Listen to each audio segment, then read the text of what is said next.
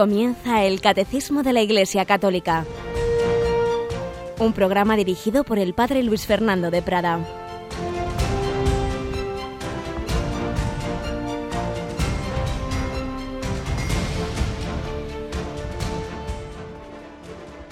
Muy buenos días, querida familia de Radio María, y feliz día de Santa Teresa de Jesús. Como sabéis, junto a Santa Catalina de Siena fueron las dos primeras mujeres proclamadas doctoras de la Iglesia.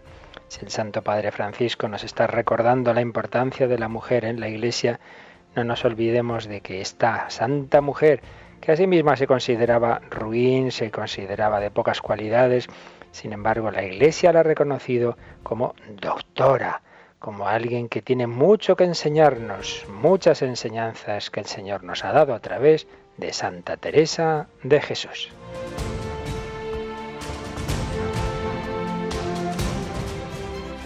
Y entre esas enseñanzas una muy importante es la oración. Santa Teresa es maestra de oración y precisamente en nuestro curso en Radio María queremos ir aprendiendo diversas asignaturas de la vida cristiana de la mano de María la Escuela de María. Y en este mes de octubre en el que en cuyo centro celebramos a Santa Teresa, estamos pidiendo al Señor en particular que nos enseñe esa asignatura tan importante, la oración, escuela de oración. Una escuela en la que también tenemos a nuestra Yolanda, que tenemos aquí en el control. Buenos días, Yoli. Muy buenos días, Padre Luis Fernando, y buenos días a los oyentes de Radio María. Nos preguntaban el otro día que qué día explicamos la parte de la oración, porque no vuelves a recordar lo que tenemos los, todos los días de 8 a 9 de la mañana. Claro, el lunes tenemos el programa Sexto Continente, de martes a jueves, el catecismo presentado por usted, por el Padre Luis Fernando, y el viernes es cuando lo dedicamos a la parte de la oración del catecismo, presentado por el Padre Miguel Ángel Morán. Luego el sábado tenemos un programa especial que se llama En torno al catecismo y que recoge un poco las enseñanzas que se han estado eh, diciendo durante toda la semana. Sí, hacemos ahí reposiciones de programas, hasta ahora es lo que hemos hecho, en que se trata, se ha tratado del mismo tema más o menos que aquí explica un servidor, como estamos ahora con el querigma y la nueva evangelización, pues hemos hecho reposición de un par de programas sobre ese tema. Pero también tenemos siempre nuestros correos que ya advertimos que desde este momento está el correo abierto y pueden escribirnos durante el programa a catecismo Creo que tenías alguno que no nos dio tiempo a leer del jueves pasado, algunos correos pendientes. Nos escribió Ana María de Sevilla y nos dice, eh, estimado padre Luis Fernando, he sido siempre muy entusiasta del catecismo explicado por Monseñor Monilla y lo sigo siendo. Me dio pena que dejara de exponerse. Sin embargo, deseo felicitarle por la clase de hoy que me ha servido de oración por la claridad y concisión con que ha expuesto las crisis del cristianismo. Cristo sin iglesia, Dios sin Cristo, hombre sin Dios y del hombre sin sentido de la vida. Nunca había entendido tan claro la modernidad de la ilustración y la posmodernidad. Deseo pedirle un esfuerzo más y aquí es donde Ana María también le pide em, pues que a ver si es posible colgar el texto de todo lo que habla en la web de Radio María eh, porque así le dará pues más tiempo a leerlo y meditarlo y bueno pues eh, es lo que dice Ana María Sevilla. Eh, un afectuoso saludo, muchísimas gracias. Muy bien, Ana María, pues gracias a ti, entiendo perfectamente y a todos nos pasa empezando por un servidor que por la mañana solía oír a Monseñor Munilla que le echemos de menos, pero en fin, ya explicamos que él con tenía sus serias razones y todos entendimos de no volver a dar una tercera vuelta al catecismo y estar 15 años seguidos a esta hora en, el, en la radio pero, pero por eso le hemos pedido no perder sus enseñanzas al menos un día a la semana. Por lo demás, muchas gracias por lo que dices. Has resumido tú muy bien lo que el otro día exponíamos que hoy vamos a profundizar en ello, esas etapas, esas etapas de la evolución del pensamiento moderno. Cristo sin iglesia, Dios sin Cristo, hombre sin Dios y hombre sin sentido de la vida. Y luego lo que me pide es, mira, eh, si fuera simplemente subir un texto sin más, pero es que yo lo que tengo son apuntes caseros para mí que voy exponiendo, pero no tengo una cosa así escrita como para poner en la web. Así que ese, ese punto, hija, lo siento, pero no de momento no te lo puedo satisfacer. ¿Tenemos algo más? Sí, nos escribió también Marisa Estevez y decía en el correo a catecismo arroba radiomaria.es. Buenos días, gracias al padre Luis Fernando. Siempre me ha gustado escucharle, pero hoy especialmente en este espacio de 8 a 9, pues llevo un tiempo descolocada desde que dejé de escuchar a Monseñor Munilla, que se le echa de menos. Hoy ya me he reconciliado con esta hora. Gracias de nuevo y que Dios le bendiga. Bueno, pues decimos lo mismo. Es lógico también, son muchos años, a todos nos cuesta, pero yo creo que esto también nos puede enseñar algo, que el propio Monseñor Munilla lo decía.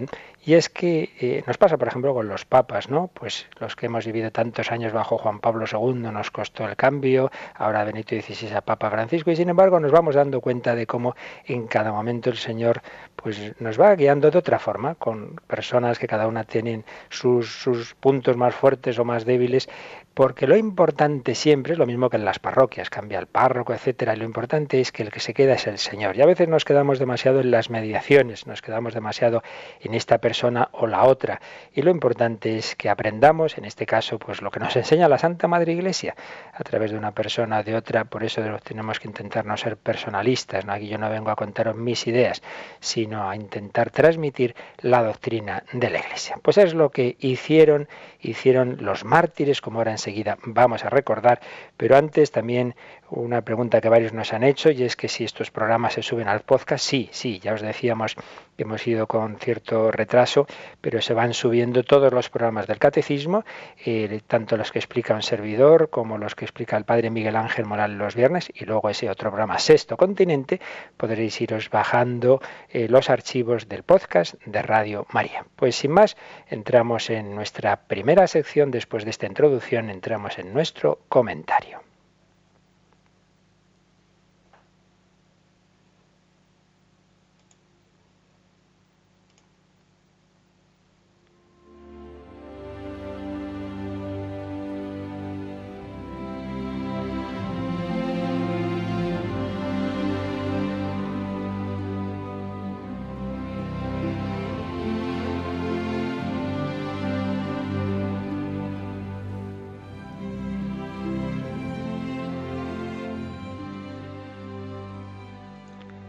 Y hoy el comentario se lo pedimos a Monseñor Martínez Camino o se lo tomamos prestado, que escribía en el ABC del sábado 12 de octubre sobre 522 mártires del siglo XX y nos hablaba de esa beatificación que se celebró ya el domingo pasado. En Tarragona son beatificados tres obispos, 97 sacerdotes, tres seminaristas diocesanos, 412 consagrados y consagradas y 7 laicos. Su edad media era de 43 años. Con ellos el total de mártires del siglo XX, beatos o santos, ya asciende a 1523. Como he sabido, el total de eclesiásticos que fueron asesinados en los años 30 en España está en torno a los 7.000, de los cuales 12 eran obispos, unos 4.000 sacerdotes diocesanos, y cerca de 3.000 religiosos y religiosas. Los laicos que fueron muertos por el hecho de ser católicos se cuentan también por miles.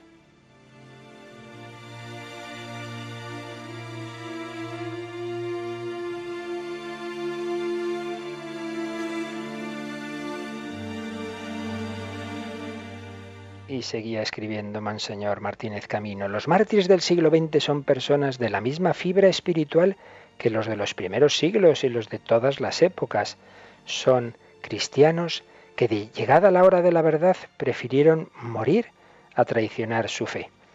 Sabéis que la celebración de esta beatificación fue en el antiguo lugar de un circo romano donde en el año 259 al obispo de Tarragona Fructuoso y a sus diáconos el gobernador romano les pedía que quemaran incienso en honor del emperador, reconociendo así su divinidad. No lo hicieron y fueron quemados vivos ellos en el anfiteatro de la ciudad. Pues unos siglos después, en 1936, al joven sacerdote Juan Huguet, de 23 años, el militar llegado a su pueblo de Ferreríes le exigió que si no quería morir, escupiera el crucifijo. No lo hizo y fue asesinado a sangre fría de un tiro en la cabeza. Mártires del Imperio Romano o mártires de las persecuciones de las ideologías del siglo XX. No son mártires de un lado de la Guerra Civil Española, no, no, fue un fenómeno general en el siglo XX, de todas esas ideologías que se habían ido extendiendo y que, nos explica Monseñor Martínez Camino, pensaban que la fe cristiana era el opio del pueblo o bien un veneno para el superhombre. Tanto la Roma pagana feliz y madre como el Estado totalitario supuestamente creador del hombre nuevo ocupaban de hecho el lugar de Dios y violentaban la conciencia de quienes no podían reconocer a otro Dios que aquel que ha creado el cielo y la tierra y revelado plenamente su omnipotencia en la debilidad de la cruz. El siglo XX es el siglo de los mártires. Los totalitarismos de uno u otro signo han sido terriblemente eficaces en el intento de doblegar las conciencias y de aniquilar pueblos, clases, razas o iglesias.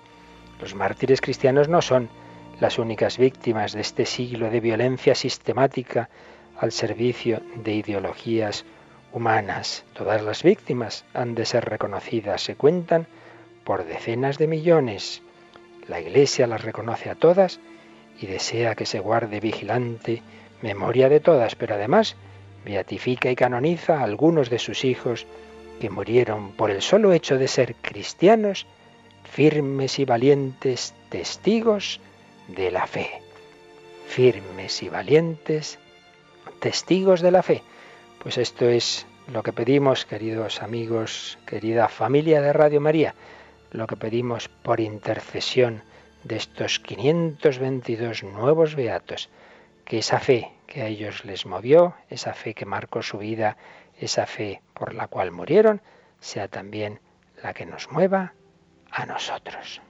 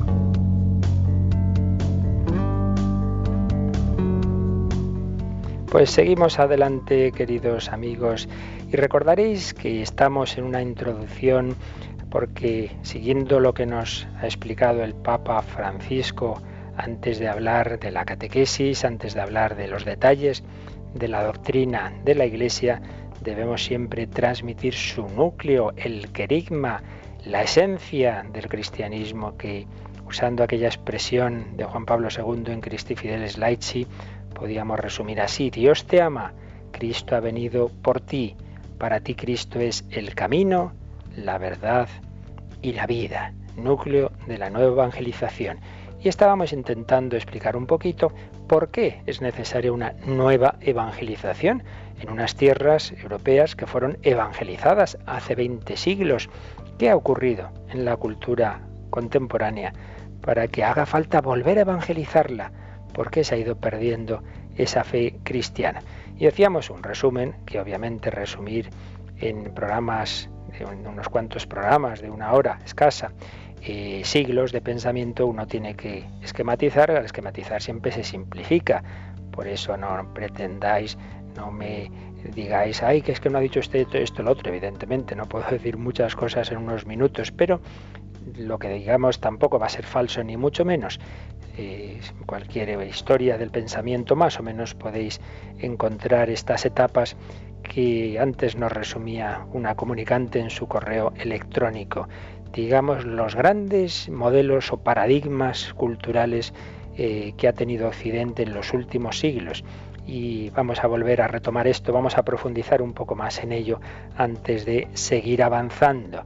Decíamos que hay como tres grandes paradigmas, lo que se llamaba la cristiandad, es decir, esa civilización que se fue formando por la confluencia, se suele decir, de esos tres grandes factores que fueron el cristianismo, con su precedente evidentemente del judaísmo, el cristianismo, el imperio romano, con su gran mentalidad jurídica, ese derecho del que aún seguimos viviendo. Cuando se estudia la carrera de derecho, en primero hay una asignatura que es derecho romano y la filosofía griega.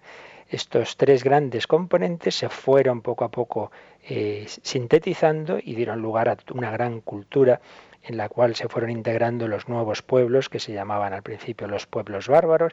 Todo eso va poco a poco cristalizando en la cristiandad, que se suele decir que llega a su culmen eh, en el siglo XIII, el siglo de las grandes catedrales góticas, el siglo de la suma teológica de Santo Tomás, el siglo de las órdenes mendicantes, dominicos, franciscanos, el siglo de, eh, del Dante, etc. Es una síntesis preciosa en la que el Señor estaba en el centro de la vida. Primer gran paradigma, la cristiandad. Pero esa cristiandad se fue poco a poco disolviendo, fue entrando en crisis de una manera lenta, primero por sus propias crisis internas, sus propias rupturas, como fue el cisma de Occidente, como fueron determinadas corrientes filosófico-teológicas que fueron haciendo perder poco a poco esas certezas que se tenían y se fue preparando el terreno a, lo que iba a venir los siglos después, esas rupturas, en primer lugar, la reforma protestante, recordando esos titulares que antes nos recordaba eh, en su correo eh, Ana María de Sevilla, recordando en titulares, digamos, esa evolución, os decía yo estas, estas frases, algunas de las cuales las había dicho en su momento el Papa Pío XII. Eh, la reforma protestante, Cristo sí, Iglesia no se creía en Jesucristo como Hijo de Dios, pero no en la Iglesia católica. Pero después iba a venir la ilustración que en su vertiente más conocida y de, más difusión iba a tener una, una, característica claramente anticristiana y por ello el titular, digamos, en que podemos resumir a esos pensadores es Dios sí, Cristo no primeros ilustrados creen en Dios, pero el Dios del deísmo, un Dios que ha creado el mundo, que ha hecho como el relojero el reloj, pero luego se ha desentendido de él y no creen en Jesucristo como Hijo de Dios. Cristo sí, Iglesia no, Dios sí, Cristo no. Siguiente paso. Dios no, el hombre sí, Dios no, el hombre sí, el superhombre que diría Nietzsche, pero Dios no, Dios ha muerto, nos dirá también él. Se fueron extendiendo esas ideologías ya explícitamente ateas, pero que el hombre ocupa el lugar de Dios. Se tiene una gran veneración por el hombre, el superhombre. Y sin embargo, siguiente fase, la naturaleza sí, el hombre no. Es impresionante pensar que hay muchas especies animales mucho más protegidas que el ser humano, que te pueden detener y puedes ir, puedes tener una pena seria por coger una cría de varios animales por coger un huevo de una cigüeña y en cambio el ser humano está desprotegido en muchísimas naciones y, y puedes abortar sin que pase nada. La naturaleza sí, el hombre no. De manera que Foucault llegó a decir, parafraseando al Dios ha muerto de Nietzsche, Foucault dirá, el hombre ha muerto. Cristo sí, Iglesia no, Dios sí, Cristo no. El hombre sí, Dios no, y al final la naturaleza sí, el hombre no. Y todo esto en esos tres grandes paradigmas, como os decía. Primero, la cristiandad. Segundo, como fruto de estas ideologías que hemos ido brevemente mencionando, la modernidad ilustrada. Y tercer paradigma en el que ahora estamos, la posmodernidad nihilista. Con esta diferencia tan importante, la modernidad ilustrada es optimista respecto del hombre eh, tiene, como os decía, una gran veneración hacia el hombre, hacia el superhombre. El hombre con su razón lo conseguirá todo.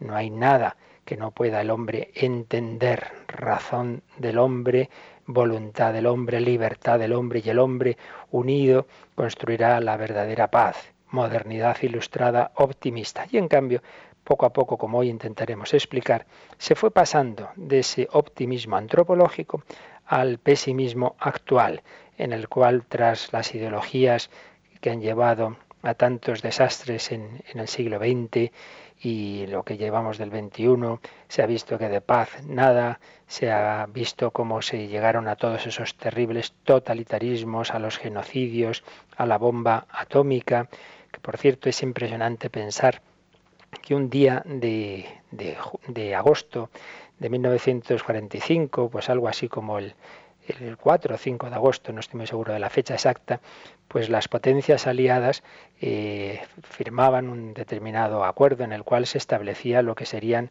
los delitos de crímenes contra la humanidad. Y dos días después se tiraba la primera bomba atómica en Hiroshima. Y uno dice, pues, pues parece como que aquí esto no cuadra mucho, ¿verdad? Los hombres eh, hablamos cosas muy interesantes y luego hacemos justamente las contrarias. Una bomba atómica, dos bombas atómicas sobre dos ciudades sin objetivos militares, solo con civiles. Así somos, así somos los hombres que cuando nos creemos más listos que Dios y que nosotros vamos a conseguir la paz y la justicia por nuestras fuerzas.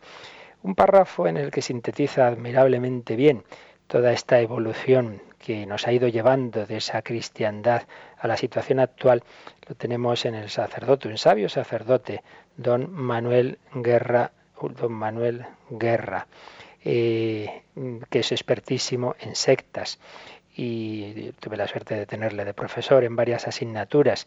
Y nos escribe así don Manuel, experto en sectas y experto, por cierto, también en la masonería. Él suele decir que cuando da alguna conferencia sobre ella, casi siempre sé que entre el público tengo alguno de la masonería que viene a ver lo que estoy haciendo.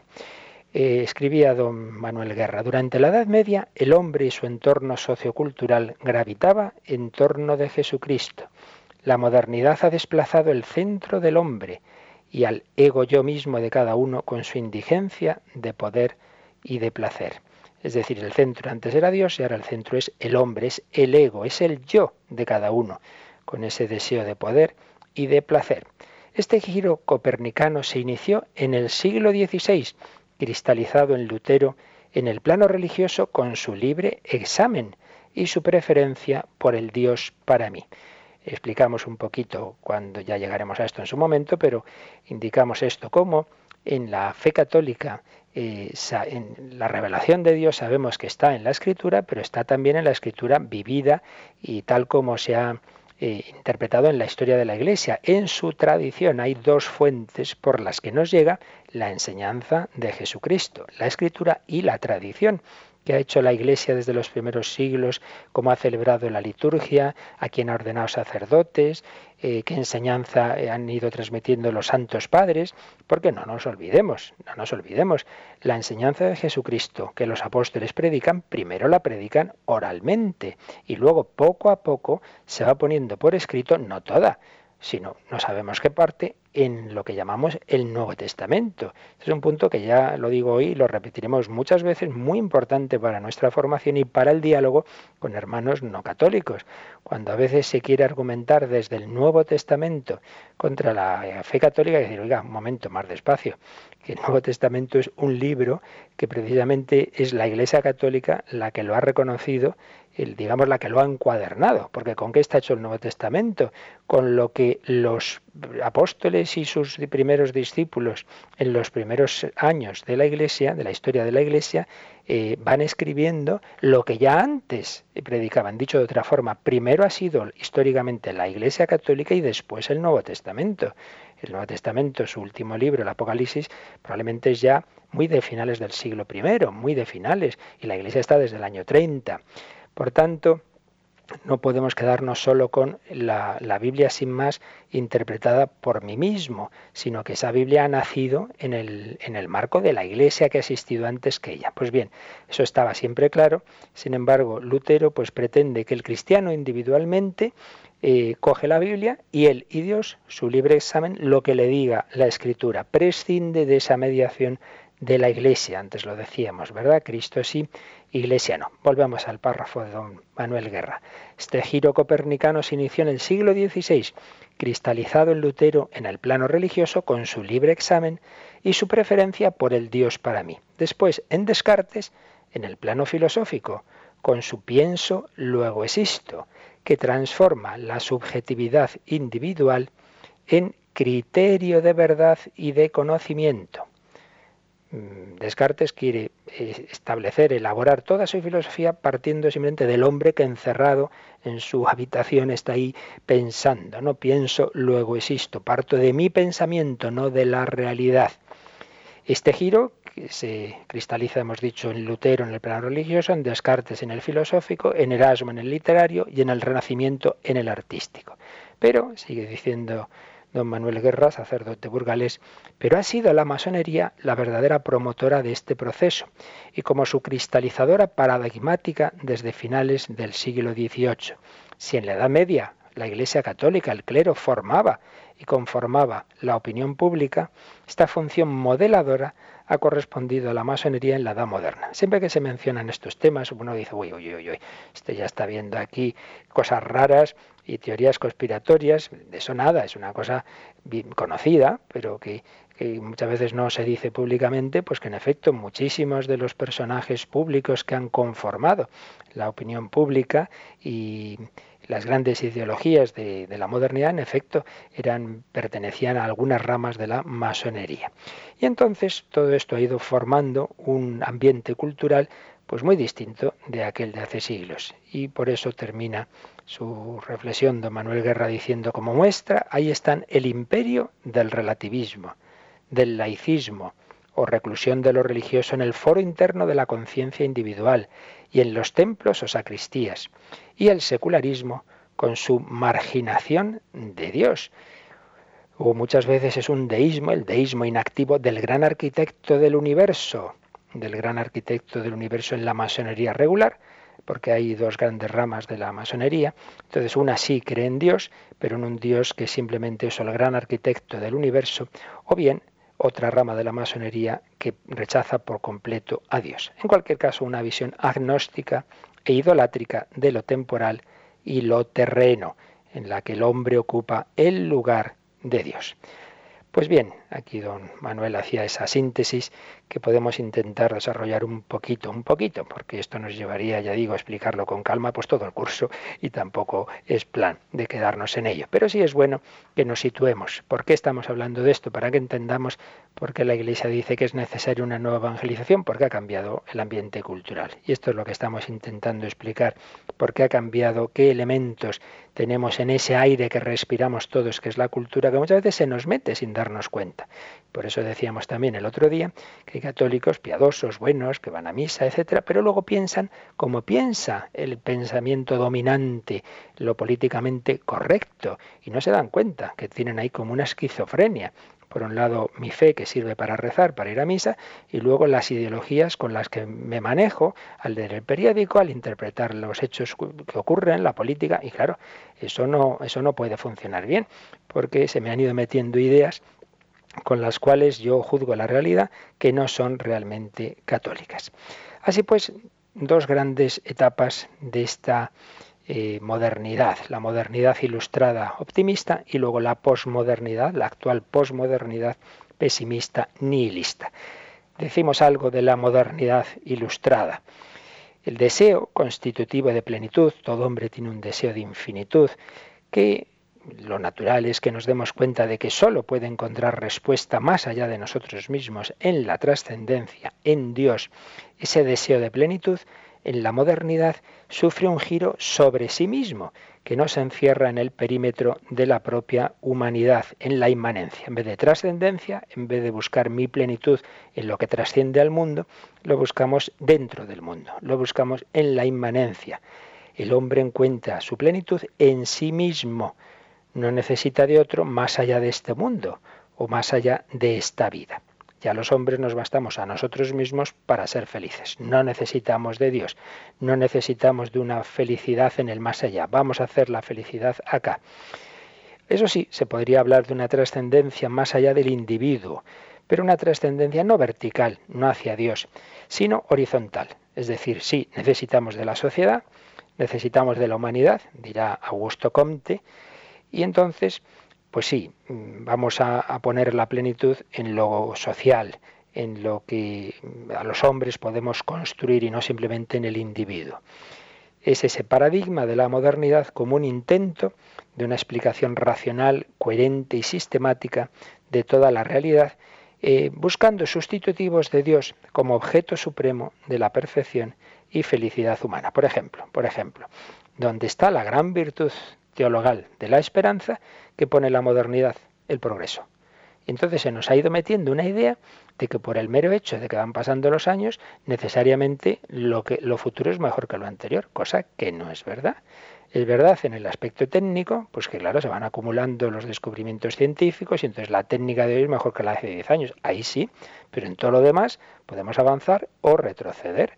Eh, cuando a veces se dice, parece mentira que en pleno siglo XXI siga habiendo pues tales hechos morales, pues, pues no sé por qué parece mentira porque el hombre es el mismo en el siglo XXI que los que iban en los elefantes de Aníbal. Pues podemos hacer el bien o el mal exactamente igual y podemos avanzar o podemos retroceder. Y los pueblos tienen épocas de más, eh, digamos, más finura moral y épocas de corrupción. Y esto no es porque pasen los siglos las cosas son mejores, pues no necesariamente. Y sin embargo se fue metiendo en la ilustración esa idea del progreso, de que el hombre eh, por sí mismo siempre va al mejor, siempre va avanzando. El hombre se curará sus propias heridas y límites, se llegará a la paz universal, a la justicia social. La razón humana es capaz de eliminar del mundo la injusticia y el sufrimiento. Y van surgiendo todas esas grandes ideologías que han tenido tanta, tanta influencia en siglo XIX y XX hasta que ya fueron cayendo, pues básicamente tras la Segunda Guerra Mundial. Bueno, alguna ha durado más, como el marxismo, que ha sido quizá la más extendida y que, digamos, con la caída del muro de Berlín en 1989, pues también ya se, prácticamente se derrumba. Pero hemos tenido esas terribles eh, ideologías que han sustituido la religión, que han prometido el paraíso en la tierra. ¿Quién nos iba a traer ese paraíso? La ciencia, esta todavía sigue muy firme, el cientificismo. Una cosa es que valoremos todos eh, la importancia del uso de la razón, y la Iglesia es la gran defensora de la razón y de la ciencia. Una cosa es esa y otra cosa es pretender que la ciencia va a solucionar todos los problemas humanos. Recuerdo, cuando yo era capellán universitario, pues una vez hablando en, la cafetería de la facultad con un joven eh, no creyente y muy amante de la ciencia, y me suelta esta frase, un día la ciencia lo explicará todo, lo solucionará todo. Y yo me quedo pensando y digo, oye, ¿te has dado cuenta que esa afirmación que me estás haciendo no es científica? Es un acto de fe, porque demuéstrame científicamente que un día la ciencia lo solucionará todo. Y se quedó el pobre pues bastante parado sin saberme responder, porque eso es el cientificismo pensar que la ciencia tiene respuestas para todo. Pues no, pues no. Y sin embargo se ha ido metiendo eso. ¿Veis? ¿Veis un ejemplo de una ideología que sustituye la religión, sustituye la fe por otra fe, por la fe en la ciencia? Otras ideologías ponían lo más importante en la raza, el, nacionalsocialismo y otras de, ese carácter racista, ¿verdad? O en la nación, que esto todavía también tiene vigencia en algunos sitios, pues poner la nación como lo más importante de todo. Por supuesto, en el Estado, los totalitarismos de derechas o de izquierdas, en la economía, lo que va a solucionar los problemas del hombre es la economía. Y también esto tiene versión capitalista y entonces pensar que lo realmente importante es eso, lo económico y, avanzar y con el dinero lo vamos a conseguir todo, o versión eh, de izquierdas, eh, la economía desde, desde el Estado como en los planteamientos marxistas. Y entonces a través de, del comunismo se llegará a la sociedad perfecta, a la sociedad sin clases, en armonía con la naturaleza. Bueno, ideologías en las que realmente se ha pretendido, se pensaba que el hombre lo iba a conseguir todo. Y yo muchas veces veo como un símbolo de estas ideologías en la historia de aquel barco famosísimo, celebrábamos el centenario de su hundimiento no hace mucho, el Titanic, cuando en 1912 la humanidad avanza muchísimo y parece que va a conseguir todos esos objetivos de justicia y de paz y como un símbolo de esos avances es ese barco del que se dijo que no lo hundiría ni y en su primer viaje, como todos sabemos, es hundido por un iceberg. Era un símbolo y así lo dijo el propio director de la versión más famosa de Titanic, ¿verdad? Cameron, James Cameron decía, es un símbolo del siglo XX, porque eso ocurría en 1912. La humanidad creía que lo iba a conseguir todo. Resulta que en 1914 empieza la Primera Guerra Mundial horrorosa. Se extienden las ideologías del mal, las ideologías que iban a llevar a los totalitarismos. Llegamos a la Segunda Guerra Mundial, los campos de concentración, la bomba atómica, después la Guerra Fría.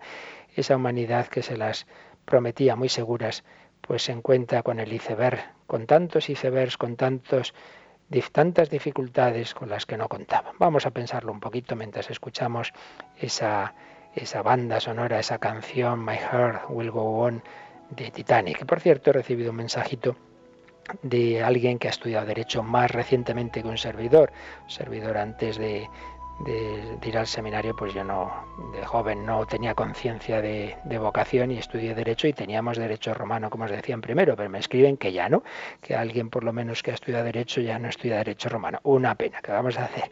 Porque es el fundamento, como os decía, de nuestros derechos. Gracias a quien me lo cuenta. Pues escuchamos un momentito y descansamos de todo esto que os estoy contando, esta canción de Titanic. between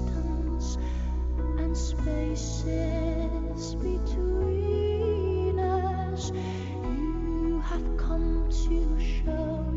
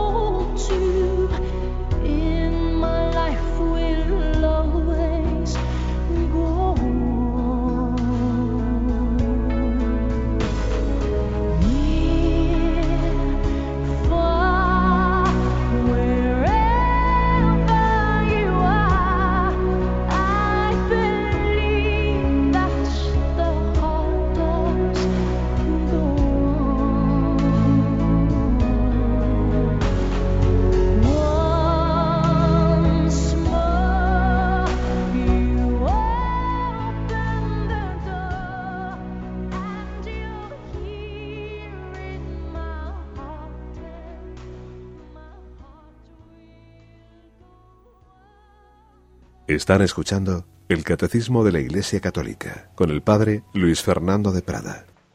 Pues aquí seguimos, queridos amigos, en estos programas en los que estamos intentando explicar un poquito esa evolución de nuestra sociedad, del occidente, de Europa, que hace necesaria esa nueva evangelización porque nos han cambiado la cultura es como que de repente ha cambiado el agua, pero ¿qué ha pasado aquí? ¿Qué ha pasado en este mar? ¿Qué ha pasado en esta piscina? No, que han cambiado el agua. Nos han cambiado el agua y entonces unos padres educan bien a sus hijos y tal, pero luego sus hijos van a una escuela, van a la universidad y hay que respiran este ambiente que han ido formando estas ideologías que estamos hoy intentando describir someramente. Esas ideologías que constituyeron esa modernidad os decía que fueron poniendo en lugar de Dios esos ídolos como han sido la ciencia, la raza, la nación, el Estado, la economía, eh, la sociedad sin clases, todos estos son aspectos que tienen sus valores. Lo malo es hacer de ellos un ídolo, ponerlos en lugar de Dios. No es que estemos diciendo que no tenga ninguna importancia el Estado o, o la economía, no, no decimos eso, pero sí decimos que no adoréis a nadie más que Él, como cantamos tantas veces. Un gran historiador inglés, Christopher Dawson, que tiene libros preciosos sobre Europa, y ya en 1935, en, madre mía entonces, ¿qué diría ahora?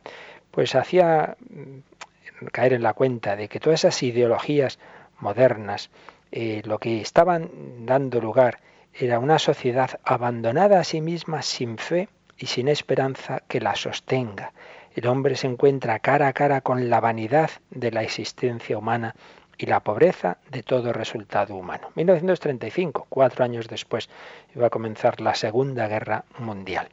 Y se suele indicar que precisamente las dos guerras mundiales tuvieron una influencia decisiva en ir cambiando ese tono optimista del hombre, ese tono optimista que llevaba a la historia del Titanic como ejemplo de, de, esa, de ese optimismo, ¿verdad?, de aquella humanidad. Llega la Primera Guerra Mundial y el hombre ya queda como muy desanimado. Madre mía, íbamos a conseguir la paz y nos hemos matado de mala manera con armas químicas, es cuando se empiezan a usar de manera masiva las armas de las que tanto se habla ahora, y en fin, es una, una guerra civil europea terrible. ¿Y qué podemos decir de la Segunda Guerra Mundial? Y pensar que quizá la nación más culta de todas de Europa era Alemania, y pensar lo que hizo con la SOA, con el genocidio programado científicamente para matar a tantos judíos. Y bueno, eso lo tenemos muy claro del nazismo, pero no se suele decir, y sin embargo también se hizo desde el lado del comunismo, porque eh, no fue una cosa, digamos, accidental, sino que lo que se hizo en la Alemania nazi, pues lo hacía la Unión Soviética de otra forma, y antes incluso, porque ya en Lenin están clarísimamente puestos los fundamentos ideológicos del exterminio del enemigo, del que se opone a nuestras ideas revolucionarias. Pues bien, todo eso fue haciendo que cada vez se fuera cambiando ese tono optimista. Y además existen unas determinadas ideologías o antropologías que cada vez van viendo al hombre como algo más pobre. Si la ilustración eh, creía en ese superhombre, poco a poco se va a ir teniendo una idea más negativa del hombre. En esto va a influir mucho el planteamiento de Darwin, porque si el hombre es una especie más, si es simplemente un animal más evolucionado, si ya no está hecho imagen y semejanza de Dios, y ojo, no es que él dijera eso, ¿eh? Porque él al menos al principio de su vida era creyente. Luego, probablemente por la muerte de, una hija suya, fue evolucionando hacia el agnosticismo. Pero más allá de lo que él pensara, ¿no? lo que es evidente es que muchos eh, han entendido la teoría de la evolución, que en sí misma es absolutamente aceptable, pero la han entendido como si viniera a ser decir que el hombre no tiene alma, no tiene espíritu, no ha sido creado eh, por Dios a su imagen y semejanza, sino que es un animal más o menos evolucionado. Pues vaya, o sea que el hombre es simplemente eso, un animal.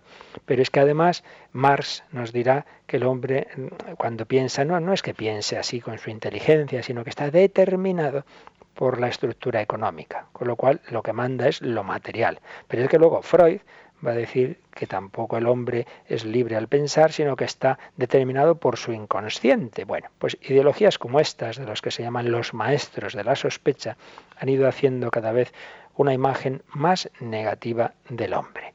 Por un lado, por, por esos hechos históricos, por ver cómo nos hemos matado y ver todas esas situaciones eh, terribles a las que llegó la humanidad eh, europea, pero por otro lado también por estas ideologías, estas ideologías eh, que han ido dando una versión cada vez más negativa del hombre. Con lo cual, poco a poco se ha ido cambiando ese planteamiento optimista, ese planteamiento del hombre, lo puede todo, a todo lo contrario. Y lo que se está más extendido, aquí siempre hablamos en general, siempre hay miles de excepciones, pero lo que está más extendido en la cultura contemporánea es el nihilismo. No hay nada que valga la pena. No hay Dios, pero tampoco hay hombre. Porque el hombre, ¿qué es el hombre? Pues nada, un animalejo que se mata unos a otros. El hombre es un lobo para el hombre, nos dirá Hobbes. Y por ello se ha ido pasando a esa visión que aparece en tantas películas de un hombre que no tiene ningún tipo de valor, que se plantea muchísimas veces el suicidio, que realmente no cree en nada, en nada que valga la pena. Por ello hemos pasado de la muerte de Dios a la muerte del hombre. Ya lo había anunciado Nietzsche. Nietzsche tiene un famoso texto sobre aquel loco que se pone a gritar, hemos matado a Dios, hemos matado a Dios, pero viene la nada, viene la nada. Si no hay Dios, no hay nada. No hay nada que valga realmente la pena. Y por eso fijaos que hay pensadores actuales como uno francés que se llama Rosette, que tiene esta frase terrible, querer ser feliz es una blasfemia se piensa que eso de la felicidad, eso son, son utopías, son utopías. Heidegger nos dirá, el hombre es un ser para la muerte. Se tiene esas ideas tan negativas. Y otro pensador francés, eh, que es un hombre muy interesante en lo que dice, pero tiene esta frase, Bernard Henry, Bernard Henry Levy, tiene esta frase, la vida es una causa perdida y la felicidad una idea caduca. Pues sí que estamos buenos. La vida es una causa perdida y la felicidad una idea caduca. ¿Veis por qué hace falta una nueva evangelización? Necesitamos, necesitamos decirle a los hombres que hay un Dios que les ama, necesitamos anunciarles el amor de Dios, ni ese optimismo de creer que el hombre lo puede todo, ni ese pesimismo de vernos como algo que no vale nada. Bueno, nos hemos quedado otra vez aquí a medio camino, tendremos que seguir exponiendo un poquito esta evolución del pensamiento contemporáneo. Eh, Yolanda, si te parece, para compensar estos aspectos tan negativos, vamos a oír esa canción tan bonita del alma misionera y mientras pues podemos, podemos también abrir nuestros micrófonos. Si te parece, recuerda a nuestros oyentes cómo pueden comunicarse con nosotros. Participa en el programa con tus preguntas y dudas. Llama al 91 153 8550. También puedes hacerlo escribiendo al mail catecismo arroba radiomaria.es. Catecismo arroba radiomaria.es.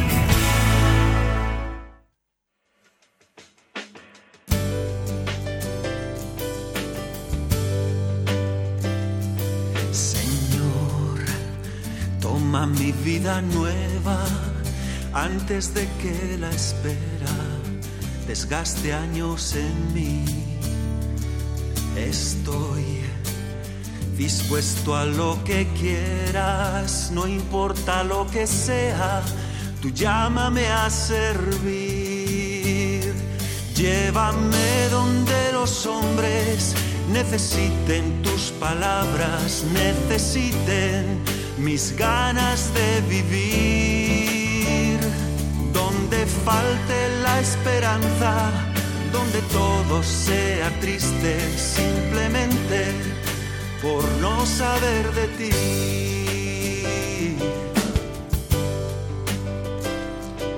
Te doy mi corazón sincero para gritar sin miedo bello que es tu amor. Señor, tengo alma misionera, condúceme a la tierra que tenga sed de Dios. Padre Luis Fernando, nos ha llegado un correo a catecismo arroba Si le parece, lo leemos. Muy bien. Es de Mari Carmen de Madrid y dice, queridos amigos todos, muchas gracias Padre Luis Fernando, le agradezco mucho su dedicación tan total a este medio de dar a conocer a Dios. Me parece muy acertado esto de cambiar programas y personas, porque Dios se manifiesta en cada uno de muy diversos modos y en todos hay muchas nuevas riquezas. Estuve el otro día en la jornada de puertas abiertas y quedé admirada y edificada por todo. Su organización, también llevada, luego pone entre paréntesis, ay si España se organizara así. El trabajo de todos, como un hormiguerito en el que todos se ayudan y nadie recela de nadie y todos se hacen el bien. Gracias por todo. La entrevista de anoche a Tamara Falcó mm, se, me prendió y tuve que acostarme más tarde. Fue un testimonio magnífico. Tiene usted la inspiración del Señor y de la Virgen muy especial. Bueno, bueno, bueno, bueno. Vamos a tener que censurar aquí los correos de menos, menos. Pero lo que sí que agradecemos mucho, bueno, primero toma esa idea que he dicho yo antes, ¿no? De los cambios de programas y personas, pues que este año hemos hecho una gran renovación de programación y eso en efecto tiene que ser así, no podemos quedarnos, ¿verdad? Porque es que ya si no nos repetimos todos. Y ya que menciona también Mari Carmen, en efecto, hemos tenido la visita de Tamara Falcó, habéis oído muchos sitios que la están entrevistando, pero nosotros le hicimos una entrevista muy a fondo. Yo creo que ninguna hasta ahora tan a fondo. La emitimos anoche, la repetiremos en algún otro momento porque ciertamente fue muy bonita. ¿Tienes algún correo o llamada más por ahí? Y si no, seguimos oyendo esta canción tan bonita. Vamos recibiendo algunas llamadas y enseguida le contamos. Muy bien. Llévame donde los hombres necesiten tus palabras, necesiten mis ganas de vivir, donde falte la esperanza, donde todo sea triste simplemente por no saber de ti.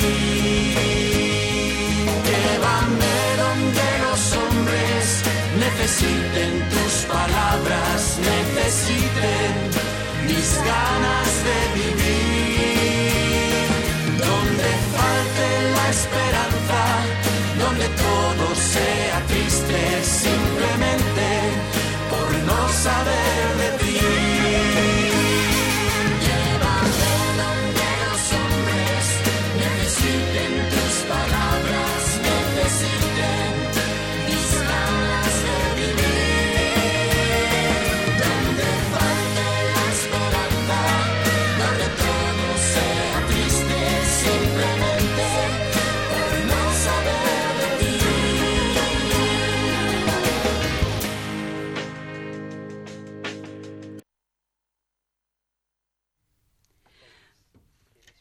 Yolanda, alguna preguntita, ¿verdad? Bueno, padre. Ah, Rocío. Buenos días, Rocío. Que me tiene abandonada. Perdona, hija, no me daba cuenta que eras tú. Dime, dime. nos ha llamado Concha de Palma y nos explicaba que hace poco ha fallecido su hijo repentinamente mm. y que eh, al hacer oración la gente que le rodea le está diciendo que se está escapando, que se refugia en la religión como si fuese el yoga ante las desgracias que le estaban ocurriendo.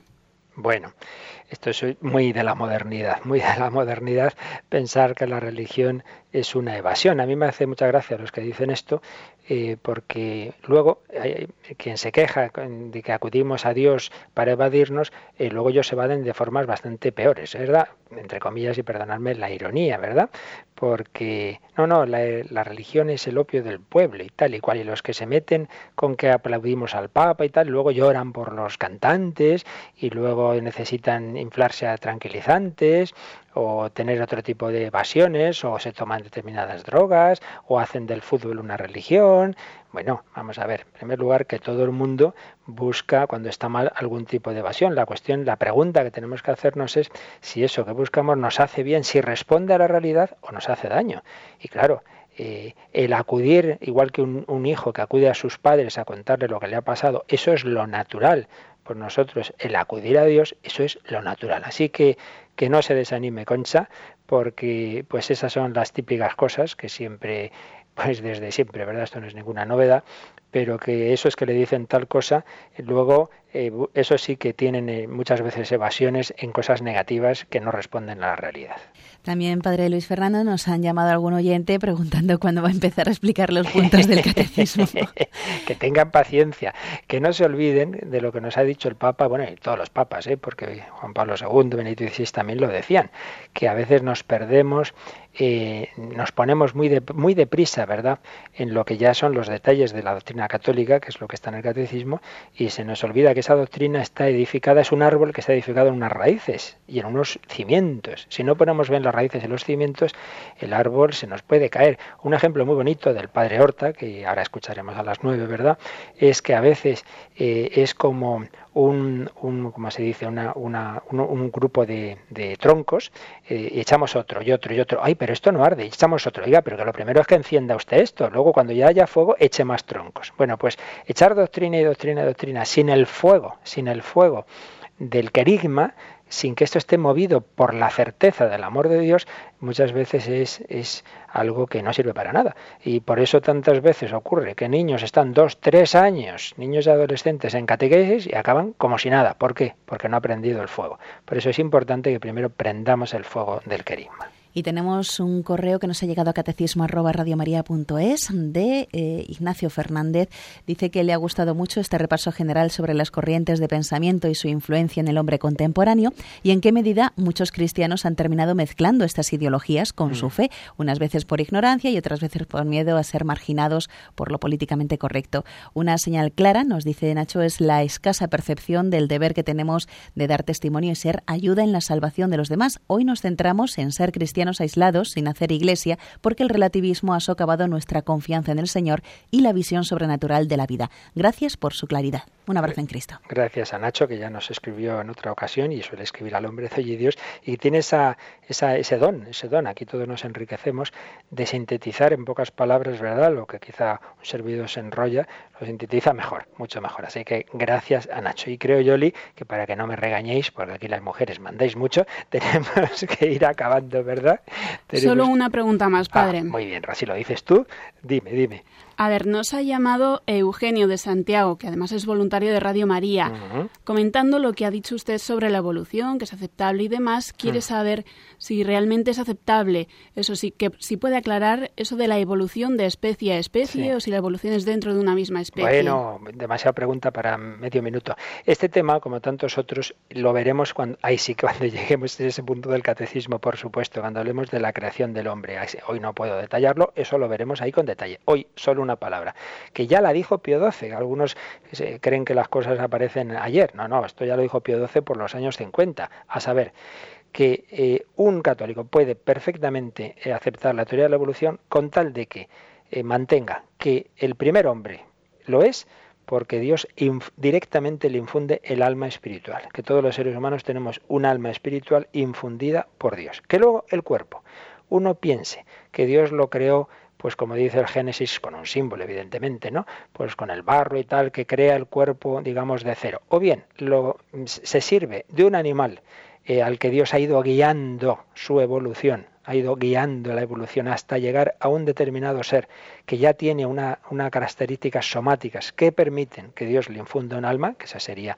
la teoría de la evolución, el que uno, mm, digamos, lo interprete de esa manera tradicional o lo interprete en este sentido evolucionista, la evolución del cuerpo, manteniendo manteniendo en la creación del alma, decía Pío XII ya en los años 50, que eso es aceptable para un católico. Eso es lo que yo quería decir antes, que eh, si entendemos por la teoría de evolución simplemente esto, que el cuerpo puede provenir de una evolución de un ser anterior, una evolución dirigida por el creador, pues muy bien, no hay ningún problema. Y de hecho Juan Pablo II y Benedicto XVI personalmente, según ellos nos explican, más bien se inclinaban a este planteamiento evolucionista entendido en este sentido. Pero ya digo que lo explicaremos eh, en su momento. Y ahora ya sí que tenemos que terminar y os recuerdo que, estamos en estos días con esas radiolinas que nos ha llegado un pedido muy grande y que nos están pidiendo muchísimas. No os confiéis que, que se nos acabarán como el año pasado, que os aconsejamos que tengáis pues como una manera de difundir Radio María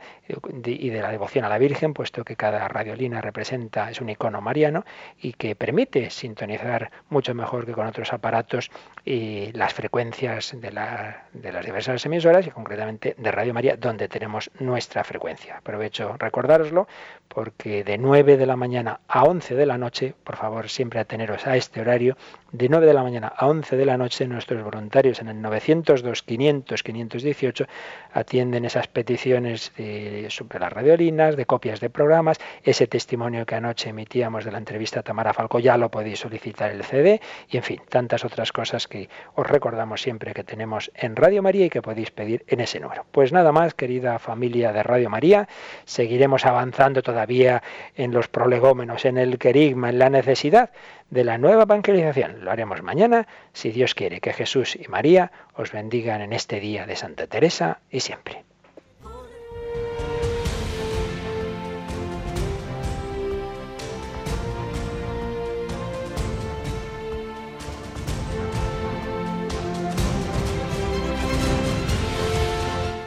Han escuchado en Radio María el Catecismo de la Iglesia Católica un programa dirigido por el Padre Luis Fernando de Prada.